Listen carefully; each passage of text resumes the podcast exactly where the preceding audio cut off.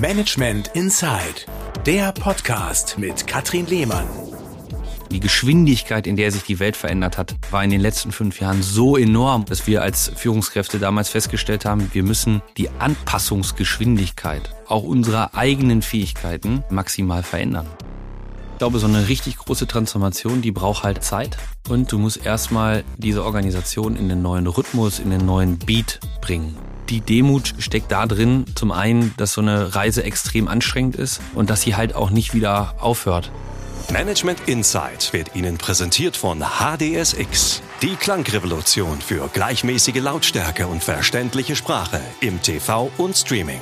Jetzt sichern auf hdsx.com mit 10% Rabatt. Gutscheincode INSIDE. Wir wünschen Ihnen ein spannendes Interview mit wertvollen Impulsen. Hier ist Management Insight mit Katrin Lehmann. Ich freue mich, dass Sie wieder dabei sind. Ja, Management Insight ist wie gemacht für Leader mit Leidenschaft. Also für Sie und auch für diesen Mann, der eine einstige Handwerkerversicherung zum agilen Konzern umgestaltet. Über sich selbst sagt er, ich will überhaupt keinen Transformationspreis gewinnen, sondern ich möchte einfach das Unternehmen nach vorne bringen. Johannes Rath hat mal angefangen als Versicherungsverkäufer, das ist ein paar Jahre her. Mittlerweile verantwortet der 38-Jährige als Chief Transformation Officer, die Transformation einer der größten privaten Versicherungen Deutschlands mit über 10.000 Mitarbeiterinnen und Mitarbeitern. Was ich interessant finde, Johannes Rath setzt sehr darauf, dass Erfolge als Gemeinschaftserfolge gefeiert werden. Er denkt sehr teamorientiert und sein Credo ist, erst umsetzen und dann drüber sprechen. Welche Ziele für die Signal Iduna mit der Transformation erreicht werden sollen und wie der Mensch und Stratege dahinter tickt, das interessiert mich. Johannes Rath, herzlich willkommen hier im Studio von Management Insight in Hamburg. Danke, dass ich dabei sein darf. Johannes, du hast eine steile Karriere hingelegt bei der Signal Iduna, bist jetzt seit zwölf Jahren dabei. Was verbindet dich mit dem Konzern? Ehrlicherweise eine ganze Menge. Ähm, als ich vor rund ja, knapp zwölf Jahren angefangen habe, war ich von der Idee gefesselt, getrieben, damals eine Versicherung für junge Leute zu gründen unter dem Stichwort äh, Siox. Und ähm, das, was ich dort damals erlebt habe und vorgefunden habe, war zum einen ein sehr liebenswertes Unternehmen, aber eins, wo ich dachte, ui, da ist aber auch noch eine Menge zu gehen, um irgendwie ähm, transformationsseitig äh, in der nächsten Generation auch anzukommen. Und mhm. ich habe mich dann über die Zeit einfach äh, ähm, in die unterschiedlichen Rollen, die ich hatte, ähm, die habe ich mit viel Hingabe gemacht und ähm, ich finde es toll, so eine Transformation über so eine ganze Dekade mitzuerleben. Mhm. Weil am Anfang, und das geht mir manchmal immer noch so, war ich natürlich manchmal unheimlich ungeduldig äh, und dachte, das muss alles auch viel schneller gehen. Ja, bestimmt manche auch genervt, oder? Ja, manchmal auch genervt, klar. Ähm, und äh, heute sehe ich natürlich nach so äh, etwas mehr als zehn Jahren, zu was dann ein Unternehmen schon auch in der Lage ist, sich zu transformieren, sowohl von der Geschäftsmodellseite, aber natürlich auch von der kulturellen Seite, wie wir unterwegs sind. Und von daher habe ich über die Zeit unheimlich Spaß daran gefunden, mitzubekommen, wie ich das Unternehmen vor elf Jahren erlebt habe und wie wir heute unterwegs sind. Und diese Geschichte weiterzuentwickeln, ähm, das hat mich, das hat mich sehr angetrieben und treibt mich bis heute an. Wann äh, habt ihr mit eurer Transformation äh, losgelegt? Also so richtig losgelegt haben wir mit unserem äh, Zukunftsprogramm. Das hat dann irgendwann Ende 2016, 2017 hat es geendet und das Zukunftsprogramm war geprägt äh, letztlich ja, sich, sich erstmal in den Grundfesten zu erneuern. Es hatte eine große Vertriebsumstrukturierung im Kern. Ähm, wir haben den Betrieb und die IT neu organisiert. Äh, wir haben äh, die servicedominierte Architektur aufgebaut, also sprich unsere Architektur IT-seitig. Das waren so ein paar Basisarbeiten. Ähm, und wir haben dann im Jahr 2018 angefangen mit der Vision 2023 oder ehrlicherweise sogar in 2017 wirklich nochmal sehr viel stärker von der Transformationsseite zu kommen in der Fragestellung, wie wollen wir eigentlich den Markt bearbeiten? Wer wollen wir 2023 sein?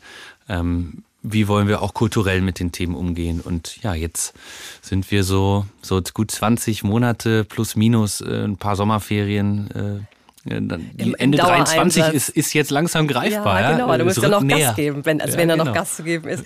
Ähm, du hast gerade schon die Unternehmenskultur angesprochen, die sich natürlich dann auch äh, verändern musste. Wie würdest du eure Kultur beschreiben? Ich würde sagen, sie ist äh, gerade äh, im, äh, im, mehr denn je im Wandel. Wir haben ein paar klare Werte, ähm, die wir uns als Organisation vorgenommen haben und aus denen wir auch kommen. Also ich finde, äh, Zukunft braucht auch Herkunft, ja. Und äh, von daher war es auch wichtig, äh, gerade in der Beschreibung der Kultur, wo wir uns eigentlich hinentwickeln wollen, ein bisschen zu gucken, wo wir herkommen und was uns wichtig ist als Unternehmen. Gibt es vielleicht einen Wert, der eher ein bisschen ja, ein bisschen besonders ist, den man jetzt nicht unbedingt in jedem Unternehmen liest, der ist Anstand. Ähm, auch ein Wert, für den unser Vorstandsvorsitzender, Herr Leitermann, ziemlich steht. Und die Dinge, die sehr stark im Wandel sind, ist das, was uns betrifft, auch in der Transformation, ist Mut, ist Offenheit, ist, ist Wertschöpfung, ist, ja. äh, ist, ist Wertschätzung, ist ja eine Outcome-Orientierung, also weniger Output im Sinne von, was habe ich eigentlich gemacht, sondern was hat das, was ich äh, gemacht habe, an Wirkung erzielt beim Kunden, äh, bei unseren Vertriebspartnern. Und ja, wir sind würde ich mal sagen, mittendrin im Sturm der äh, kulturellen Veränderung. Gab es für dich irgendwie einen Schlüsselmoment, ähm, der dich dazu bewogen hat, mehr zu wollen, also fürs Unternehmen mehr und auch für, für, für dich mehr zu sagen, es muss jetzt was passieren hier? Für mich ganz persönlich ein Schlüsselmoment war, ich war Bereichsleiter für die Personalentwicklungsfragen, nachdem ich Siox aufgebaut habe und äh, habe irgendwie an diesem Thema Führungskräfteentwicklung dran entlang gearbeitet. Das war so 2016. Äh, und wie müssen wir uns als Führungskräfte, was ist eigentlich Leadership? Damals wurde dieses Wort so geprägt. Was heißt das eigentlich? Was ist ein Servant Leader? Was ist jemand, der äh, äh, sein Team anders begleitet? Und ähm, damals haben wir was gemacht, was für unser Haus sehr unüblich war. Ähm, wir sind damals alle zusammen im kompletten Konzernvorstand mit allen F1ern, also sprich die unterhalb des Vorstands, zusammen nach Berlin gefahren. Nicht auf eine Start-up-Safari, sondern wir haben uns mit Unternehmern getroffen von ganz unterschiedlichen Branchen, vielen, mit denen wir heute gut zusammenarbeiten, die uns zu unserem Netzwerk gehören. Wir waren bei Axel Springer, äh, wir waren damals bei Finlieb, wir haben uns bei ganz unterschiedlichen Unternehmern quer aus den Branchen getroffen. Um Inspiration zu kriegen. Inspiration, aber vor allen Dingen auf der Fragestellung, wie führen diese Unternehmer ihre Unternehmen? Was ist für die Leadership? Wie gehen die damit um? Und das war der, der, der Punkt, wo wir, und ich weiß noch genau, wir saßen im Babylon-Kino äh, in Berlin-Mitte, wer das kennt. Und das war der Moment, wo wir gesagt haben, wir wollen raus aus dieser Konsumentenhaltung und zu Protagonisten werden, diese Zukunft selber gestalten.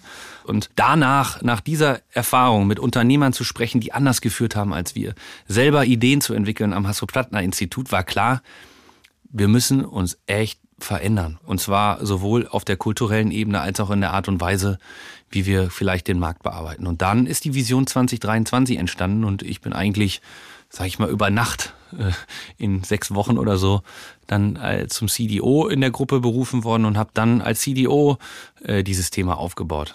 Wenn man an die Ausgangssituation denkt, du hast gerade gesagt, wir mussten weg von dieser Konsumentenhaltung hin zum Protagonisten. War das so, dass ihr eure Zielgruppe aus dem Auge verloren hattet oder dass ihr euch nicht genug gekümmert habt? Also woran hattet ihr richtig zu knabbern? Ich habe das damals so erfunden, als wenn jeder zwar echt einen guten Job macht, aber erstmal jeder auch ein Stück mit seinen Themen beschäftigt ist. Ähm, und ich glaube, das war die große Herausforderung, zu sagen, wir brauchen ein anderes Miteinander, ein anderes Leadership-Verständnis, um wirklich die Herausforderung, wo man jetzt ja auch sieht, dass die Annahme richtig war, äh, nämlich die Umfeldveränderung, die Geschwindigkeit, in der sich die Welt verändert hat, in meiner Wahrnehmung war in den letzten fünf Jahren so enorm und ist auch gerade so enorm, dass wir als Führungskräfte damals festgestellt haben, wir müssen die Anpassungsgeschwindigkeit auch unserer eigenen Fähigkeiten die müssen wir maximal verändern. Mhm. Weil, und euch natürlich dann gleich mit. Ne? Genau. Ne? Ist ja das, mit, eine, weil, ja, das eine ist ja, dass du in Unternehmenskultur etablierst und sagst, das sind unsere Werte, so wollen wir ähm, wahrgenommen werden, so wollen wir wirklich leben, aber das auch dann mit Leben zu füllen. Ne? Das ist die schwierigste Aufgabe. Mhm. War das so, dass es dann äh, hinter den Kulissen auch mal Schwierigkeiten gab miteinander oder war das so, dass eigentlich alle an einem Strang zogen und, und, und sagen, hey, da ist, da ist der Kurs und da geht die Reise hin? Nee, ich glaube, das ist auch gar nicht gut, wenn das, wenn das immer, ähm, gerade in so einer Phase, ähm, braucht es die Kontroverse. Und die braucht es auch heute immer noch äh, an, an vielen Stellen. Die kontroverse Diskussion und Auseinandersetzung darüber, ähm, was ist richtig. Und die, die Veränderung des Veränderungswillens, äh, darum ging es uns eigentlich nie, sondern Ähm, uns ging es darum, äh, die Unternehmensgruppe und auch unser eigenes Führungsverhalten äh, sich so entwickeln zu lassen, dass man eine tolle Entwicklung der Unternehmensgruppe begünstigt. Das, das ist, finde ich, auch in meinem Verständnis auch, auch Leadership, den, den Rahmen zu schaffen, in dem Unternehmen, Menschen, Teams auch wachsen können. Und ich glaube, das auch erstmal zu schaffen und damit auch selber einen Schritt mal zurückzugehen, nicht mal, nicht mehr ganz so zu klammern, wie an wir das an der einen Stelle gemacht haben. Das war eine große Herausforderung und ist es sicherlich in Teilen immer noch. Transformation durchleben ja gerade ganz, ganz viele Unternehmen und Konzerne. Immer betroffen sind vor allem die Mitarbeiter, muss man ja mal sagen. Welche Konsequenzen hat das für eure über 10.000 ähm, Angestellten? Was heißt Konsequenzen? Ich würde mal sagen, welche Chancen äh, sich daraus ergeben. Er ist in unterschiedlichen Phasen abgelaufen. Wir, wir haben ja insbesondere die Transformation gestartet, haben ein Positionspapier entwickelt, ähm, äh, das im Kern vier große Stoßrichtungen hatte. Ähm, mehr Nutzen, mehr Fokus, äh, mehr Neues und mehr Wir. Also mehr Nutzen war sehr klar die Serviceorientierung, mehr Fokus, da ging es darum, Marktführer auch in den für uns relevanten Zielgruppen zu werden oder zu bleiben. Mehr Neues war sich mit Startup-Partnerschaften zu öffnen und mehr Wir war der kulturelle Teil. Und wir haben dann angefangen, diese Reise zu organisieren. Wir haben also nicht wasserfallartig ein Projekt aufgeplant, sondern wir haben versucht, diese Reise zu organisieren. Und das war das erste Mal, wo, glaube ich, die Mitarbeitenden gespürt haben, jetzt ist was anders. Sie sind aus ihren bestehenden Aufgaben zum Teil rausgelöst worden, haben sich für neue Herausforderungen, Jobs, Fähigkeiten beworben, haben sich weitergebildet und haben sich auf einmal in Journeys, in Customer Journeys wiedergefunden, wo in interdisziplinären Teams völlig anders gearbeitet wurde als vorher. Und über diesen Weg kommend haben wir heute ja, rund 1000 Mitarbeitende in neue Rollen gebracht, in neue, äh, in neue Teams zusammengesetzt, ähm, sie mit neuen Fähigkeiten ausgestattet, sind dabei, die Fähigkeiten zu erlernen. Ähm, und gerade sind wir dabei, auch den gesamten Service umzubauen, auch im Sinne einer agilen Transformation. Um da auf deine Frage konkret zu antworten, ähm, da sind wirklich, da ist viel Involvement unterdessen hat da stattgefunden. Anglizismen sind aber hoch im Kurs, ne? Bei mir gerade? Ja, ja. Oh Gott, gut, dass du mich darauf hinweist. Deswegen, ich, ja, ich muss ey, immer wieder. Das ist natürlich, es tut mir leid. Nein, ich, ich arbeite daran, ja, weil ist ein guter Punkt, weil Sprache macht so viel kaputt. Ja, ich will es gar ja. nicht. Äh, ähm. Das ist so, weißt du, es ist ja richtig, dass man so im Fachjargon, man hat seine Begriffe. Das ist ja auch an bestimmten Stellen äh, absolut in Ordnung. Bis manchmal denke ich, ja, wenn wir zu viele diesen Anglizismen unterwegs sind, dann verlieren wir Leute auch. Ne? Ja, total. Das äh, muss man mal darauf achten, finde ich. Das ist kein. Grätsch mich da gerne weg. Ja, ich trainiere das da. Wenig, ich, möglichst wenig Anglizismen, weil nochmal, geht um ein gemeinsames Verständnis und nicht um äh, Buzzword-Dropping. Ja, genau, da war es schon wieder. Aber nochmal, um die, auf die Herausforderungen zu sprechen. Dann haben wir auch Corona. Äh, die Pandemie ist ja immer noch ähm, immer noch Bestand unseres Lebens. Da hat sich ja auch viel verändert und ihr musstet natürlich wie viele andere Konzerne auch eure Leute mitnehmen in der Zeit, die ja dann im Homeoffice saßen, in dieser ganzen Transformationszeit. Das ist für viele eine Herausforderung, weil auch es für viele schwer ist, sich mit dem Unternehmen noch zu identifizieren, wenn man sich nicht mehr täglich äh, sieht, äh, vor Ort hat. Was tut ihr dafür, die Leute wirklich an Bord zu halten? Das ist eine gute und wichtige Frage. Was tun wir dafür? Ich glaube, in dem ersten Jahr der Pandemie, das war der größte Zeitpunkt unserer agilen Transformation. Da haben wir es, haben wir unsere Ablauf- und Aufbauorganisation sehr maßgeblich geändert. Wir haben tausend Menschen in neue Rollen gemeinschaftlich gebracht. Da war, glaube ich, wahnsinnig viel Spirit auch äh, dabei und ähm, der ist auch heute noch spürbar, aber wir merken natürlich schon, ähm, als wir damals bei ING und ABN Ambro waren, und das war auch meine feste Überzeugung, war ein agiles Team, muss eigentlich in so einem Raum sitzen, wie wir jetzt hier sitzen. Nämlich, die müssen eigentlich täglich in der Interaktion sein. Ne? Agiles Manifest, Interaktion und Individuen. Also die Interaktion von Menschen ist total entscheidend dafür, komplexe Probleme auch lösen zu können. Ähm, und von daher sind wir gerade sehr aktiv dabei zu überlegen, wie kriegen wir es so hin, dass wir einen guten Mix finden. Die Welt wird nicht mehr so sein wie vorher, das auch total respektiert, aber wie kriegen wir es hin? Wir bauen unsere Hauptverwaltung in Dortmund und Hamburg gerade um. Ähm, so campusartig, dass sie Lust darauf machen, sich dort auch zu treffen. Wir versuchen neue Formate mit, mit Demo-Days, mit Afterwork-Themen, mit Interaktionsformaten, um die Interaktion zwischen den, zwischen den unterschiedlichen Bereichen, Menschen, Squads, Teams auch wieder ähm, voranzubringen. Also, ich sag mal, wir haben eigentlich eine ganze Reihe von Aktivitäten, die wir jetzt in Gang bringen, ähm, um wieder mehr Interaktion möglich zu machen. Ich verspreche mir davon auch ehrlicherweise eine ganze Menge, wenn wir das nochmal schaffen, weil ähm, das war jetzt oder ist doch sehr lang. Jetzt fast zwei, zweieinhalb Jahre irgendwie. Das Wir ist ja haben dann zum Großteil Menschen, ne? 80, Was- 90 Prozent der Menschen remote und im Homeoffice. Das funktioniert echt gut an ganz, ganz vielen Stellen.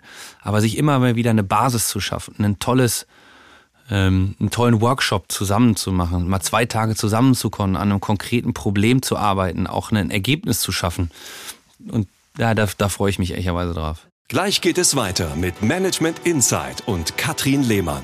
Präsentiert von HDSX. Die Klangrevolution für gleichmäßige Lautstärke und verständliche Sprache im TV und Streaming. Jetzt sichern auf hdsx.com mit 10% Rabatt. Gutscheincode INSIDE. Was für ein Leadertyp bist du? Also ich glaube, ähm, meine besonderen Fähigkeiten sind vielleicht, dass ich in der Lage bin, mit den Menschen Visionen aufzubauen und mich auch nicht davor scheue, große Visionen aufzubauen. Ähm, glaube ich, in der Lage bin, das dann auch äh, gemeinschaftlich äh, zu transportieren. Und das ist, glaube ich, ganz wichtig. Ich habe an ganz, ganz vielen Stellen in den vergangenen Jahren Menschen geholt, zu uns geholt oder entwickelt, die in dem, was sie machen, deutlich besser sind als ich. Und äh, damit habe ich nicht nur kein Problem, sondern es ist absolut meine, meine feste Überzeugung, äh, dass ich äh, versuche, in meinen Stärken zu agieren. Ähm, aber dass ich an ganz vielen Stellen total dankbar bin, dass Leute links und rechts um mich herum sind, die Fähigkeiten mit sich bringen, ähm, die wir unglaublich gut äh, an Bord gebrauchen können. Von daher, ich bin jemand, der stark über eine Vision kommt, der über Vertrauen kommt, ähm, äh, wirklich an die Fähigkeiten dann der Menschen auch zu glauben, sie diese Themen auch, auch machen zu lassen. Ähm, ich glaube, dass, dass, es, ja, dass es Spaß macht, in einem Team zu arbeiten, wenn man sich auf Augenhöhe äh, begegnet. Äh, und das sind eigentlich Dinge, die mir unheimlich wichtig sind. Du sagst, du bist ein Teamplayer ne? und ähm, baust sehr auf Vertrauen bei Mitarbeitern. Wie ist das, wenn, wenn du mal Feedback bekommst? Kriegst du ehrliches Feedback? Also ich freue mich total, wenn ich ehrliches Feedback bekomme. Ähm, Das wird natürlich, äh, das ist irgendwie immer weniger teilweise. Ne? Ähm, Aber Von wem kriegst du das? Ähm, Wir haben zum Beispiel in meinem direkten Führungsteam haben wir regelmäßig äh, Retrospektiven. Ich glaube alle äh, vier Wochen. Wir machen äh, auch im Vorstandsteam äh, Retrospektiven. Da gibt es sicherlich immer mal wieder Feedback. Ähm, aber ich nehme auch wahr in der Organisation, wenn wir so ein, wenn wir ein Meeting haben, wo wir zum Beispiel einen großen Teil der Organisation zugeschaltet haben, weil wir über Veränderungen oder Neuerungen diskutieren, dann ist es heute so, dass mich danach auch Leute anrufen und sagen, hey, Johannes, das hat mir gefallen oder das hat mir auch nicht gefallen oder das würde ich mir wünschen, dass du es anders erklärst oder das hättest du auch nochmal irgendwie sagen können. Und ich persönlich freue mich über jede dieser Interaktionen, äh, weil nichts ist Bist du nicht beleidigt? Nee, gar nicht. Natürlich ist auch manchmal so, dass du sagst, oh, habe ich aber so- so gar nicht gemeint, wieso kommt das jetzt so bei dir an? Aber ich bin erstmal total dankbar, ehrlicherweise, für Feedback, äh, weil es die einzige Möglichkeit ist, äh, sich wirklich weiter äh, zu entwickeln. Also auch Von die daher- Bereitschaft dazu haben, ne? Feedback anzunehmen. Äh, ne? total. Wie würdest du bei euch so hinter den Kulissen die, die Streit- und Fehlerkultur beschreiben? Oder Diskussionskultur? Klingt vielleicht ein bisschen charmanter. Da müssen wir noch deutlich besser werden. Also da hat sich in den letzten zwei Jahren, ähm, glaube ich, eine Menge getan, gerade über die agile Transformation. Aber die Dinge richtig beim Namen zu nennen, auch ähm, in einer gr- größeren Runde, nicht mehr irgendwie darüber nachdenken zu müssen, wer ist da jetzt irgendwie dabei, trete ich jemanden auf dem Fuß, muss ich mir über alle äh, Auswirkungen Gedanken machen, sondern kann ich die Dinge einfach klar beim Namen nennen ähm, und auch sagen, hey, das Ding hat so nicht funktioniert. Äh, da sind wir mittendrin in dem Prozess, aber da würde ich mir von uns und auch von mir selber, da müssen wir noch, da muss ich auch noch besser werden. Habt ihr noch einiges? Ja, Was es ist, da geht nur volle Offenheit. Ich habe mich auch ein bisschen gewundert, muss ich ehrlich sagen, dass ich auf eurer Homepage unter Management nicht eine einzige Frau gefunden habe. Also da ist ja echt noch Luft nach oben, ne? Äh, total. Also wer immer hier den Podcast äh, hört, ich bin total bei dir. Ähm, ich würde mir das total wünschen, äh, sowohl äh, im Vorstand als auch auf äh, wesentlichen Funktionen. Wir haben schon auch echt tolle, talentierte Frauen auf der Product Owner Ebene, auch auf der Tribe Lead Ebene. Ähm, da sind echt da, da sind ganz, ganz äh, wirklich talentierte äh, Frauen dabei, aber du hast total recht. Ähm, auch für die nächste Phase der Transformation tut uns jede Form der Diversität gut und wir sind ähm, total offen, äh, jetzt so Frauen äh, über alle Ebenen äh, auch noch stärker zu entwickeln. Und da gibt es ein klares Commitment. Das gehört auch zu dieser Transformation. Und das fordern die Leute auch zu Recht ein. Hm. Ja, und ne, auch gerecht zu bezahlen. Eine Studie hat ja gerade ergeben, dass äh, Frauen im Schnitt immer noch fast 20 Prozent weniger verdienen als Männer. Eigentlich ja unvorstellbar. Man sagt, wie bitte? Das kann ja wohl nicht mehr sein. Was muss deiner Meinung nach passieren, damit das äh, endlich ähm, angeglichen wird? Also ich glaube, da ist eine, da ist eine äh, Verantwortung in den jeweiligen äh, Unternehmen und auch eine gesellschaftliche Verantwortung, dass wir uns einfach total ganz klar zu dem Thema, sorry für die Anglizismen, Equal, Equal Pay äh, auch äh, bekennen. Da habe ich total klare Meinung zu. Äh, Frauen und Männer gleich zu bezahlen. Und der andere Teil ist, glaube ich, darin kann ich nur jede Frau aufrufen. Du hast es gerade, äh, du bist immer noch ein guter Verkäufer gesagt, ähm, äh, da die Dinge, die seine eigenen Fähigkeiten auch nicht unter den Scheffel zu stellen, sondern auch selbstbewusst in den jeweiligen Verhandlungen aufzutreten und zu sagen, hey, das ist das, was ich einbringen will, das ist das, was ich kann, das was, das, was ich mir auch dafür an, als Bezahlung wünsche. Ich habe selber eine sehr erfolgreiche Frau und äh, ähm, wir haben da häufig ähm, zu Hause auch äh, Debatten drüber, wo ich sage, ey Mensch, Laura, da, da, sei da noch ein bisschen äh, mutiger, mal, ja. Und die ist schon, die ist schon echt äh, outgoing. Also die, aber äh, ähm, ja. Aber die ist bestimmt auch ein guter Feedbackgeber für dich, oder? Jo, jo, das ist ein guter Feedbackgeber. Und, und Kinder hast du auch? Geben die auch mal sagen, Papi, äh, nerv, ja, du kannst meine, mal weniger arbeiten? Meine älteste Tochter Liv äh, auf jeden Fall, die ist jetzt viereinhalb, ähm, die gibt schon richtig Feedback. Ähm, ja. die, die, sagt die mir, sagt schon mal, wenn ich äh, zu lange äh, vielleicht unterwegs war oder äh, das meiste, was sie mir eigentlich äh, Feedback gibt, ist Papa, du träumst. Aber damit will sie mir eigentlich sagen, ich bin nicht aufmerksam genug. Hm. Und äh, das haben wir, haben wir auch so ein bisschen zusammen trainiert. Jetzt gar nicht, weil ich dann aufs Handy gucke oder so, sondern natürlich, weil man manchmal in so einem anstrengenden Berufsleben, da bist du manchmal platt. Und äh, ähm, ich finde das total gut, dass sie mir das sagt, weil ähm, diese Aufmerksamkeit, Menschen zuzuhören, Resonanz zu bekommen, ist ja das, über was Kinder am meisten in den ersten Jahren zwischen 0 und 3 irgendwie lernen, ist über Resonanz. Und das ist auch etwas, über das ich total stark komme und das trainiert Liv und auch Lou mit mir äh, Resonanz, dass wenn ich da bin, ich auch wirklich da bin und äh, den Fokus halte. Super. Mit drei Mädels, Liv, Lou und Laura, habe ich gerade gehört, alle mit L. genau, ja, genau. Die werden ja schon ordentlich dann den, stimmt, den Marsch blasen, wenn was nicht richtig funktioniert. Aber es gibt ja auch eine Menge Halt zu wissen, da sind äh, Menschen zu Hause, die, die, die lieben einen und egal was mal, wenn ein Tag im Job mal anstrengend war, man hat dann sein, seine Auszeit zu Hause. Ne? Johannes, wie wichtig ist die interne Kommunikation in so einem massiven Veränderungsprozess? Äh, entscheidend entscheidend. Ähm, wir haben irgendwann 2019 angefangen, auch sehr klar das Narrativ zu beschreiben.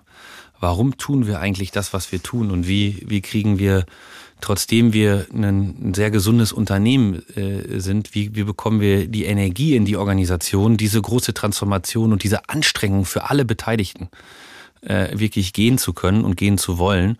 Und da haben wir ganz viel kommuniziert. Wir haben das gesamte Unternehmen in äh, Townhall-Meetings, würde man sagen, in, in, in großen äh, Live-Schalten zusammengeholt, haben erklärt, wie die nächsten Schritte aussehen, warum wir das tun, äh, welche, welche äh, Optionen es eigentlich auch gibt für jeden, äh, haben Lust auf diese Veränderung äh, gemacht und äh, die Kommunikation auch nicht abreißen zu lassen und das sicherlich in Formaten, äh, in großen Formaten, in kleinen Formaten, aber auch in den vielen kleinen Gesprächen ähm, und ich hoffe, dass es irgendwann wieder stattfindet, über einen Flur zu laufen, unterwegs zu sein, mal im Gesicht zu sehen, hey, da gibt's jemanden, der ist irgendwie gerade nicht so gut drauf und man fragt mal nach, was, was hat das, was macht das gerade mit dir? Also ich kann nur sagen, äh, das haben wahrscheinlich schon viele hier in deinem Podcast gesagt, das Thema Kommunikation ist für so eine große Transformation ist einer der absoluten Schlüsselfaktoren. Ne? Alles entscheidend, glaube ich, ne? dass Total. man Menschen noch mal viel mehr mitnehmen muss in, in einer Phase, der wir jetzt gerade sind, die ja auch viel Positives hat, weil wir das mal neu überdenken mussten, wie wir mit Menschen umgehen, wie wir intern ja. kommunizieren. In einem anderen Interview hast du mal gesagt, der Rhythmus der Transformation ist Teil der Strategie. Manches kann man steuern, manches nicht. Und das macht einen demütig. Was meintest du damit? Ja, das ist so ein bisschen das, was ich eingangs sagte. Ich glaube, so eine richtig große Transformation, die braucht halt A Zeit. Und du musst erstmal diese Organisation in den neuen Rhythmus, in den neuen Beat bringen. Und ähm, an manchen Stellen merkst du, du kommst schneller voran, als du das vielleicht gedacht hast. Und an manchen Stellen gibt es vielleicht berechtigt auch äh, die Notwendigkeit, auch nochmal eine Debatte, äh, eine Diskussion zu führen, auch Risiken abzuwägen. Was ist das Risiko für diesen nächsten Schritt? Wie können wir dieses, wie gehen wir damit um? Ähm, und von daher, äh, ja, die, die Demut steckt da drin, äh, zum einen, dass so eine Reise extrem anstrengend ist und dass sie halt auch nicht wieder aufhört. Also ich weiß, dass auch in den nächsten ein, zwei, drei, vier, fünf Jahren wir nach wie vor unter einer enormen Veränderung in unserer Gesellschaft, aber auch innerhalb der Signal Iduna sein werden. Und äh, das in einer guten Art und Weise zu machen, die Organisation nicht zu überfordern, aber trotzdem an die Grenze dessen zu gehen, was leistbar ist, um die Zukunftsfähigkeit auch der Organisation sicherzustellen. Dieses Spannungsfeld, so ein bisschen wie so ein Gummiseil, was man so weit spannen kann, dass richtig Spannung drauf ist, aber was man natürlich auch so weit spannen kann, dass es reißt. Und dieser Umgang damit in dem richtigen Rhythmus, äh, das macht einen auf jeden Fall aus meiner, äh, das macht einen, mich, mich auf jeden Fall demütig. Äh, Empfindest du die ähm, Verantwortung manchmal als erdrückend, weil es ja doch um sehr viel geht? Oh, nee, erdrückend, muss ich sagen, eigentlich gar nicht, ähm, weil ich mache das mit totaler Hingabe, mit offenen Augen, klarem Kopf und warmem Herz ähm, und von daher empfinde ich das nicht als erdrückend. Es ist manchmal es ist manchmal ganz schön belastend? Äh, weil man einfach merkt, ähm, wow, äh, äh, es vergeht eigentlich kein Quartal, kein Monat, keine Woche, wo nicht gerade eine totale Dynamik entfacht ist. Weil wenn so eine Organisation, das dauert, aber wenn so eine Organisation sich mal auf den Weg gemacht hat, dann ist da natürlich eine irre Dynamik drin, äh, die es manchmal wahnsinnig anstrengend macht, auch das in einer guten Art und Weise ich will nicht sagen zu lenken und zu steuern, sondern zu begleiten, den Rahmen zu geben, den Rahmen zu setzen, den Rhythmus wieder neu zu finden. Und es ist einfach eine Aufgabe, wo, wo man nicht so viele andere Dinge in seinem Leben machen kann. Ähm, und meine, ich sozusagen bin ein großer äh, Familienmensch und habe tolle Freunde. Ähm, und ansonsten kümmere ich mich um die Transformation äh, der Signal Iduna. Ich habe jetzt nicht noch äh, äh, drei Pferde oder sonstige Themen, die ich begleite, betreue, sondern äh, mein totaler Fokus äh, liegt, liegt jetzt da drauf. Und das auch schon seit einiger Zeit. Und dessen muss man sich auch klar sein. Mm, die Transformation, sagtest du vorhin, die geht seit 2016 ungefähr. Wenn du so zurückblickst, ähm, was waren äh, deine wesentlichsten Learnings der letzten Jahre? Ich glaube, das eine Learning, das steht auch unten bei uns äh, in, in unseren neuen Räumlichkeiten, das ist äh, Trust the process, vertraue dem Prozess. Und es gab so viele Momente, wo ich dachte, oh Gott, wie kriegen wir das jetzt wieder? Wie geht's hier? Wie geht's jetzt weiter? Wie machen wir das jetzt? Wie kriegen wir das hin? Also dem Prozess zu vertrauen, ähm, ist, glaube ich, ein ganz wesentliches Learning. Dann in der Auswahl der Menschen, mit denen du dieses äh, Thema auch gerade zu Beginn vorantreibst, da ist so viel wichtiger, ähm, Zitat eines guten Kollegen Heiko, äh, Einstellung vor Aufstellung. Also sich damit mit dem mit der Art und Weise auseinanderzusetzen, äh, mit welchen Leuten man unterwegs ist und nicht in diesen Kästchen Malereien äh, zu verharren. Dann den Fokus nicht verlieren. In so einer Riesentransformation kann man jeden Tag was Neues anfangen und ähm, äh, das musste ich schon auch noch mal lernen, ähm, wie wichtig es ist, gerade in der jetzigen Phase einen totalen Fokus und Konsequenz auch in seinem Handeln zu haben. Ne? Und äh, mein, mein größtes Learning eigentlich, warum ich auch so, so ein totaler Überzeugungstäter für eine agile Transformation bin, ist äh, die Kontextveränderung von Menschen. Also ich habe Leute gesehen bei uns in den Teams, die haben vorher ganz andere Sachen gemacht. Die waren in der Schaden, im, im Schaden, der Schadenbearbeitung, im Vertrieb, in allen Teilen des Unternehmens. Und dann haben sie sich mit neuen Aufgaben und Herausforderungen in einem neuen Team zusammengefunden und haben auf einmal Fähigkeiten, eine Dynamik entwickelt, wo ich, wo ich nochmal gemerkt habe, kulturelle Veränderung findet dann statt, wenn die Individuen, also jeder persönlich, anfängt sich zu verändern. Und wahrgenommen wird. Und wahrgenommen das wird. Das ist wichtig. Und wie kann ich das eigentlich begünstigen? Wie kann ich eine Struktur aufbauen, die das begünstigt? Die Frage habe ich mir irgendwann gestellt, weil diese Change-Kommunikation, wo man von vorne sagt, hey, wir müssen uns alle verändern, weil guck mal hier links und rechts, die ist halt da sagt, geht man raus und sagt, hey, das war irgendwie ganz interessant, aber es ändert nicht meinen Alltag, wo ich morgens meine Jacke hinhänge, wenn ich wieder ins Büro komme oder remote teilnehme. Gibt es auch was, was du, wo du sagst, Mensch, das hätte ich irgendwie anders machen sollen. Das war nicht richtig gut. Manchmal war ich zu schnell, manchmal war ich ein bisschen zu forsch. Ähm, ich glaube, wir haben zu viel Zeit auch in aufbauorganisatorischen Fragen verbracht. Ähm, wir hätten noch konsequenter Rollen auswählen sollen, äh, mitarbeitende Führungsrollen nach dem Thema Mindset, Einstellung. Äh, da waren wir an manchen Stellen nicht konsequent genug. Ein Thema, wo ich, wir haben, wir sind dann mit der Gesamtorganisation äh, gestartet in die in die Delivery Unit und ich bin irgendwie davon ausgegangen, dass es uns leichter fällt, in diesen neuen Strukturen unsere Strukturen wieder anzupassen.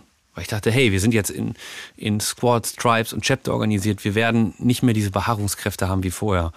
Ähm, und das habe ich zum Beispiel unterschätzt, äh, dass, dass das dann wiederum am Anfang relativ schnell Beharrungskräfte aufgebaut hat.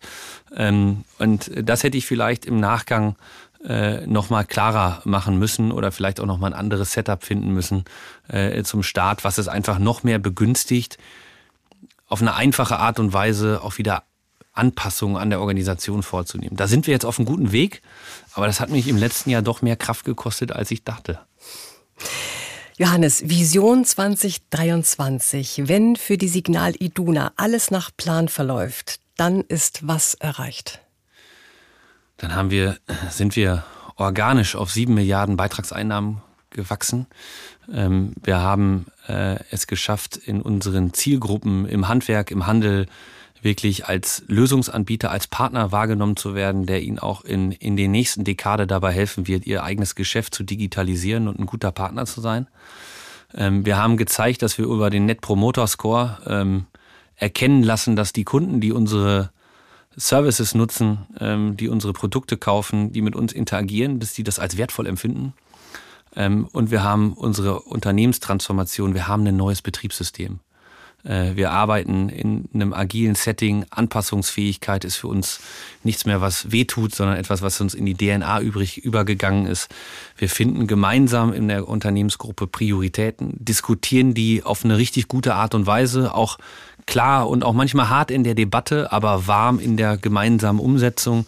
Und wir sind ein Platz äh, in Dortmund, Hamburg, in Berlin, wo die Leute Spaß haben hinzukommen, wo sie Lust empfinden, an so einem Thema mitzuarbeiten. Ähm, das ist was, also bei all dieser Transformation und es muss halt auch irgendwie Spaß machen. Und ich habe Lust darauf, dass es ja, dass es auch was ist, was genau diesen neuen Spaß vielleicht nochmal begründet hat. Also, hey, äh, ich merke selber, wenn ich so ausspreche, noch ganz schön was zu tun. Gibt's was, was du dir persönlich wünschst? Was ich mir persönlich wünsche, ist Zeit zu haben, äh, mit meiner Familie, mit meinen Kids. Und das, was ich total liebe, ist äh, neben der Transformation der Signal Iduna auch ähm, an vielen anderen Stellen interessiert zu sein, in den Venture Capital Aktivitäten wahrzunehmen, wie sich die Welt verändert und an diesem Puls der Zeit zu bleiben und das auf eine gute Art und Weise. Äh, auch andere Dinge mit voranzutreiben, Menschen zu verbinden, was ich glaube ich gut kann. Aber ganz persönlich hoffe ich einfach nur, dass ich äh, äh, eine tolle Zeit mit meiner Familie habe und irgendwie alle gesund sind und wir äh, irgendwie äh, surfend oder äh, am Strand liegend äh, eine gute Zeit zusammen haben. Das klingt gut. Und ja, ansonsten, ich glaube, was den beruflichen Teil angeht, ähm, ist das zumindest mal für die Signal Iduna und für mich auf einem guten Weg. Das hört sich sehr danach an, Johannes. Ich wünsche dir allen erdenklichen Erfolg, natürlich beruflich, auch privat. Herzlichen Dank für all die spannenden Insights aus der Versicherungswelt und für deinen Besuch hier im Studio in Hamburg.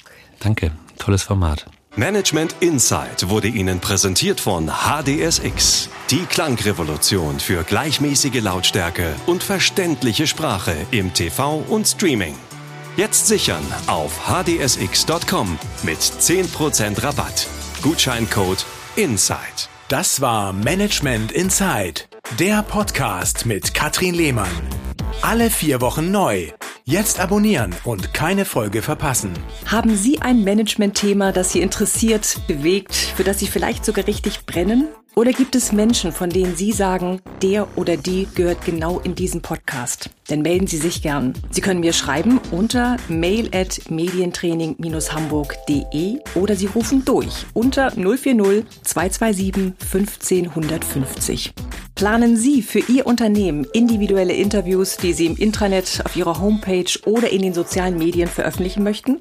Gerne realisiere ich auch diese Corporate Podcasts für Sie. Melden Sie sich jederzeit. Ich freue mich auf Sie.